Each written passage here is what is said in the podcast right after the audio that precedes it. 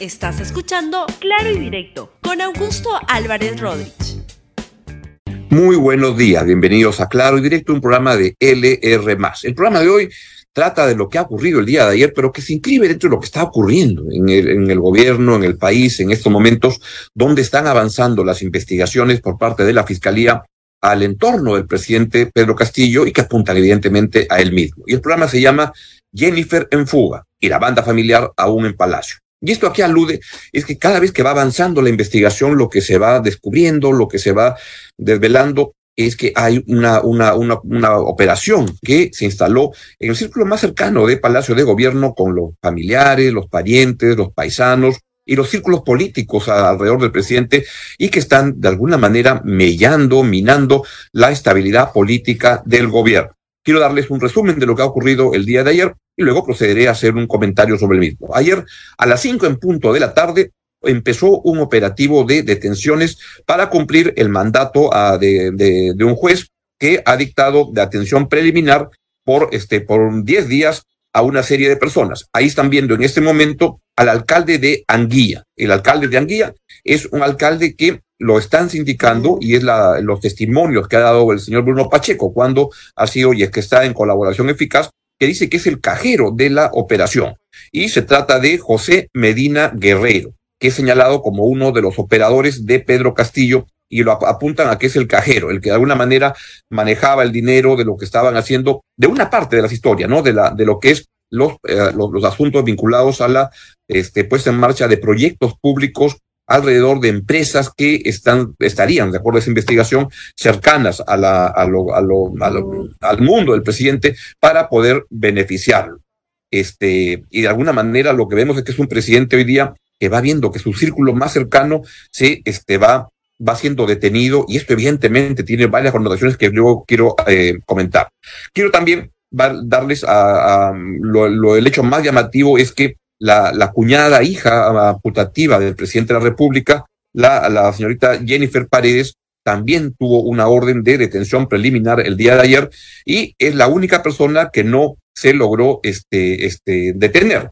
¿Por qué no se logró detener? Y ahí entra uno en unos terrenos que son particularmente complicados para la política porque a lo que apuntan es que la señora, la señorita Jennifer Paredes estaba en Palacio de Gobierno.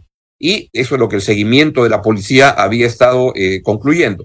Pero cuando fueron a detenerla, este, estaba no habida. Y lo cierto es que Palacio de Gobierno, hay versiones que apuntan a que ella sí estaba en Palacio de Gobierno y que lo que ocurre es que Palacio de Gobierno tiene muchas salidas tiene muchos espacios. Y además, la orden del juez solamente implicaba en la parte de la residencia de Palacio, que es la parte este, separada de, Palacio para la familia del, presidente. Están sus habitaciones, hay unos comedores, hay una zona donde recibe, y la otra ya es la parte administrativa, la que da para la Plaza eh, Mayor.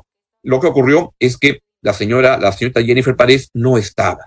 Quiero que recuerden lo que dijo la señorita Jennifer Paredes cuando fue al Congreso de la República, hará cosa de un mes, lo recordarán, pero que sus declaraciones en este momento son relevantes. Empezó diciendo que tengo derecho a trabajar o por ser la familia del presidente o primera dama no puedo laborar. Véanla, por favor. Quiero aclarar que yo no le he llevado a, al palacio. Le explico, creo que desconoce, congresista. Nosotros en palacio está dividido en dos. El palacio, donde hay muchas oficinas, muchos trabajadores y residencia donde Usualmente la familia del presidente vive o está. Yo cuando venía temporalmente, yo he trabajado para una empresa privada porque tengo derecho a trabajar. O por ser familia del presidente, de la primera dama, no puedo laborar. De las restricciones, no. Lo único que a mí se me informó en algún momento era que no podía contratar con el Estado. Pero si yo trabajo para una empresa privada que me sustento, y si no trabajo, ¿de qué voy a vivir? ¿Con qué me voy a mantener?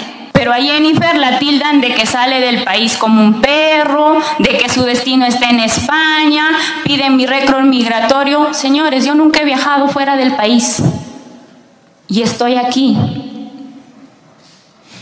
Y pido que ya no se vulnere más mi dignidad como persona. Estoy aquí. He venido hoy día aquí porque no tengo nada que ocultar. He estado laborando. He estado trabajando, que es un derecho fundamental. Gracias. Bueno, esta comisión no está vulnerando su dignidad, señorita Paredes. Todo lo contrario, estamos dando la oportunidad que ahora esclarezca a esas personas que no creen en usted debe ser muy complicado y sin duda lo es para una persona que familiares suyos estén siendo detenidos. Cualquier persona, padre familia, se preocuparía que su hija esté siendo, uh, tenga una orden de detención de la, de la justicia. Acá el asunto se complica porque lo que está ocurriendo es que es el presidente de la República y él sin duda tiene una, una, una capacidad de poner en marcha estrategias, acciones para detener el avance de las investigaciones que están muy cerca, ya en su hija, su esposa también fue citada a la, a la fiscalía, están los cuñados, toda la familia de la, de la esposa, hay mucha gente vinculada a la familia que aparentemente, por la información que existe, se ha comportado de una manera tremendamente indebida e ilegal y la, la, palabra, delictiva. Es lo que el Ministerio Público está investigando y está investigando con muchísimo rigor y mucha fuerza. Hay quienes dicen en este contexto, pero antes no lo habían hecho este, así con otros presidentes. No estoy muy seguro de esa afirmación. Um, si uno ve los recorridos de anteriores presidentes, este, todos han tenido problemas con contadas excepciones. Paniagua, Sagasti, que curiosamente fueron presidentes este, temporales, ¿no? Accidentalmente llegaron a la presidencia, pero uno ve la, la, trayectoria de presidentes peruanos en, el plano judicial es muy, muy complicada. La diferencia acá es que se está investigando a un presidente en ejercicio, en el uso del cargo. Y ahí lo que sucede es que la persona investigada tiene alguna capacidad de maniobra para poder impedir o afectar u obstruir el avance de la justicia. Y ese es el gran tema que está hoy en día en discusión con todo lo que está ocurriendo, porque de muchas maneras el Ministerio Público está haciendo el trabajo que le corresponde por las investigaciones uh, vinculadas a supuestos crímenes, pero que también está haciendo el trabajo o lo que decide tiene una connotación política muy, muy importante. Y entonces ahí es donde se dan cuenta que las acciones que toma la Fiscalía tienen connotaciones políticas claras que no es que sean pensadas de esa manera, sino que la, a quien están investigando es a un político, no es cualquier político, es el presidente de la, de la, de la República, y estamos viendo cómo se está desempeñando Pedro Castillo cada vez con más problemas. En ese contexto uno se pregunta de qué manera el gobierno, este es un gobierno que ya se dedica absolutamente a trabajos de la defensa judicial del presidente.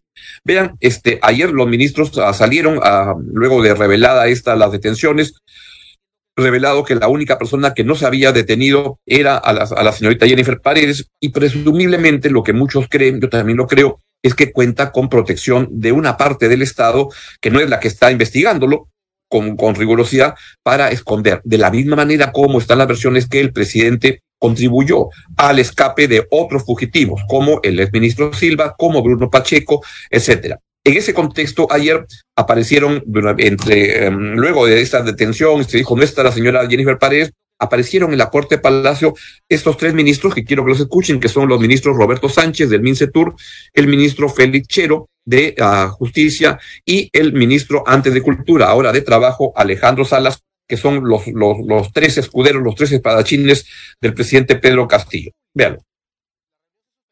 Hemos estado trabajando la agenda del día de mañana. Entiendo que el presidente está trabajando seguro lo que va a comunicar. Nosotros no hemos participado no de eso. De gobierno, entonces, Él tiene su gabinete técnico. Él tiene su gabinete técnico con quien seguro está trabajando ese mensaje. Nosotros hemos tenido una reunión en horas de la mañana con el presidente, 8 de la mañana, que fue suspendida porque había un evento en la Cancillería, un evento público. La reunión se suspendió para las 6 de la tarde. Yo cuando he venido acá me he encontrado con la diligencia. O sea, y es más, he estado, he estado, no, no, es más, he estado en una reunión con la ministra de Cultura, Bexi Chávez, en Cultura, ya teniendo agendado este, esta, esta, esta reunión el día de hoy con el presidente de, de la República y con los colegas ministros. Entonces, la Fiscalía está haciendo su trabajo, que lo termine, no sé si ya lo terminó, que lo siga haciendo, pero bueno, es trabajo de la Fiscalía, ¿no? Nosotros estamos haciendo nuestro trabajo que corresponde. No podemos permitir excesos ni abusos cuando se desnaturaliza la investigación, cuando se realizan reuniones para tratar temas específicos como la investigación del presidente de la República, sin lugar a duda podemos dudar y podemos sospechar de que tras estas reuniones puede haber una intención direccionada a pretender continuar con este propósito de vacancia del presidente de la República. Lo que exigimos es que se hagan actos dentro del marco de la Constitución y la ley, que se hagan investigaciones objetivas de tal forma que eso demuestre que hay una investigación que la Fiscalía ha establecido como un acto propio de sus funciones, pero cuando se extralimitan, cuando se exceden, sin lugar a dudas tenemos que dejar constancia de ello. Estos tres ministros siempre han estado en la vanguardia de la defensa política del presidente de la República, pero hubo un amigo que me hizo notar el día de ayer, mientras conversábamos en un chat, este, comentando lo que estaba ocurriendo, me hacía notar que la defensa que han hecho estos tres personajes ayer, esos tres ministros, ya no es tan fuerte, tan sólida como, o tan convencida como venía sucediendo este antes, que están como tomando un pasito atrás de cuidado, ¿saben por qué? Y es que lo que ocurre es que esto va a tener consecuencias muy graves para adelante para los procesos judiciales que se están abriendo.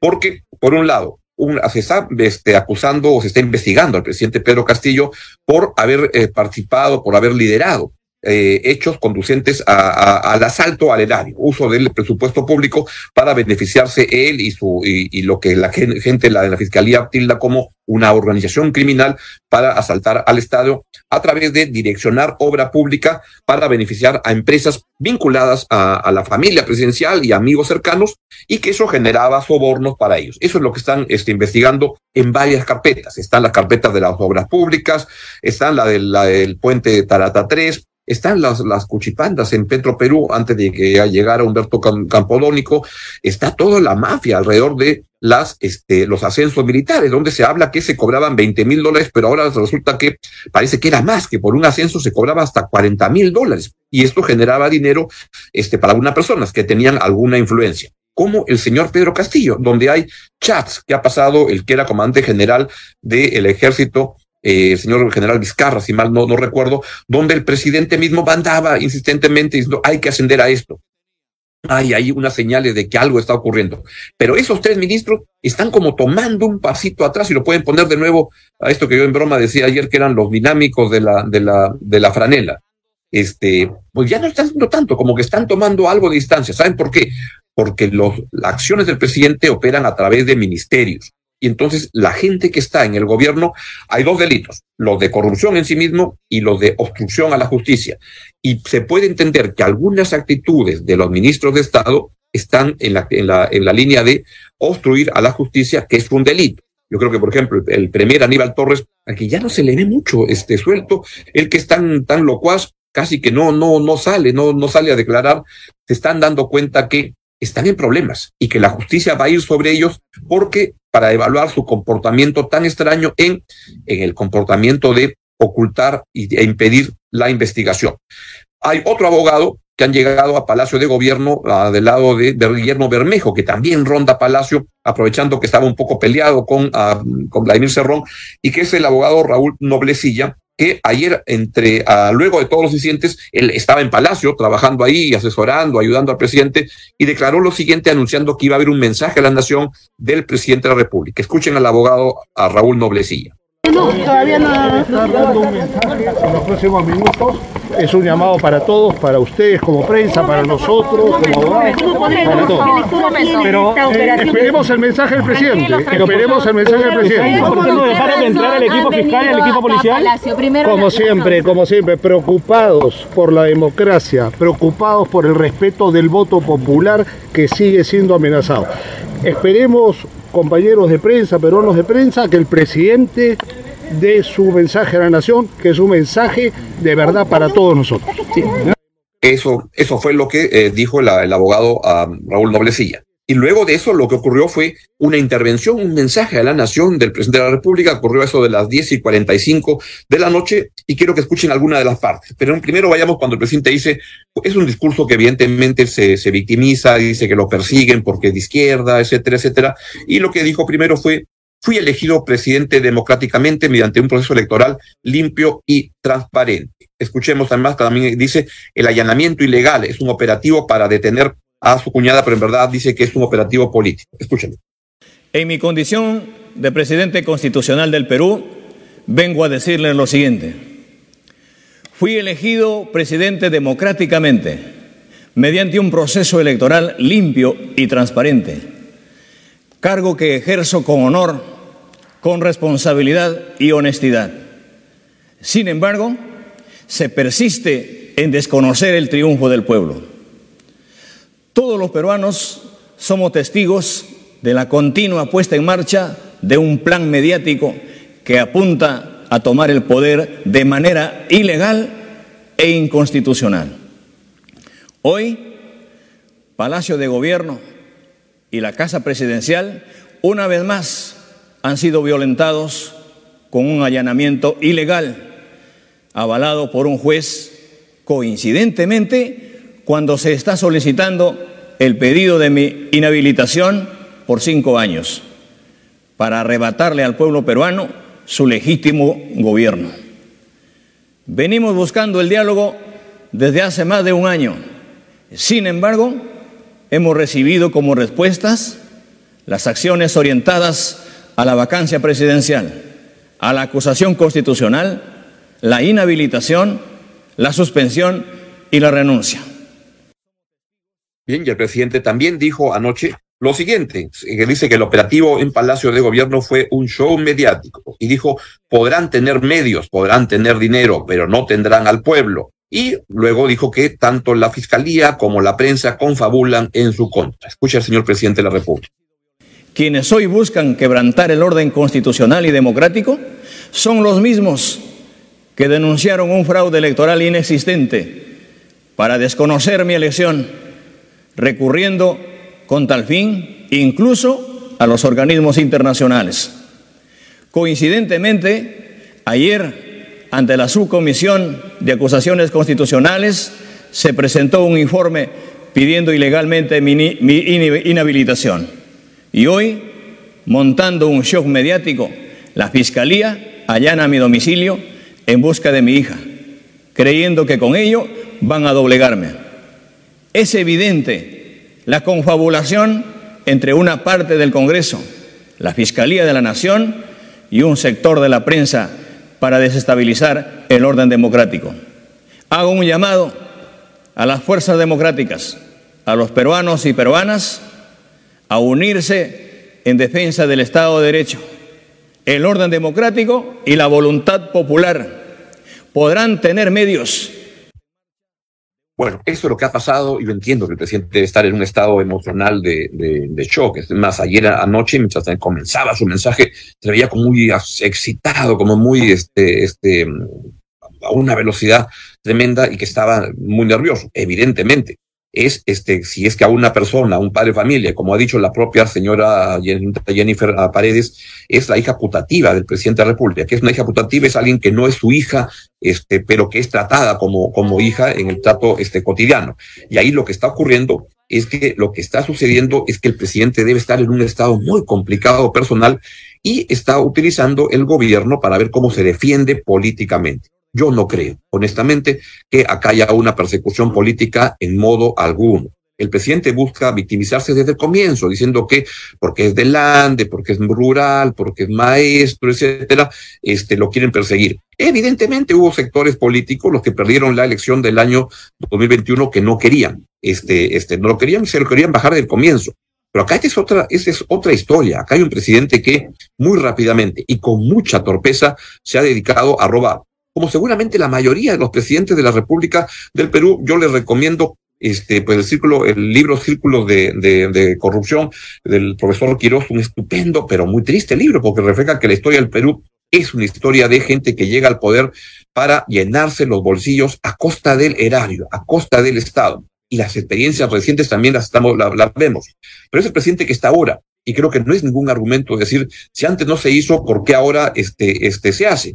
Hay que hacerlo, hay que combatir a todos los presidentes de la, y a todas las autoridades por la corrupción que se cometa. Un país no se puede construir sobre esa base.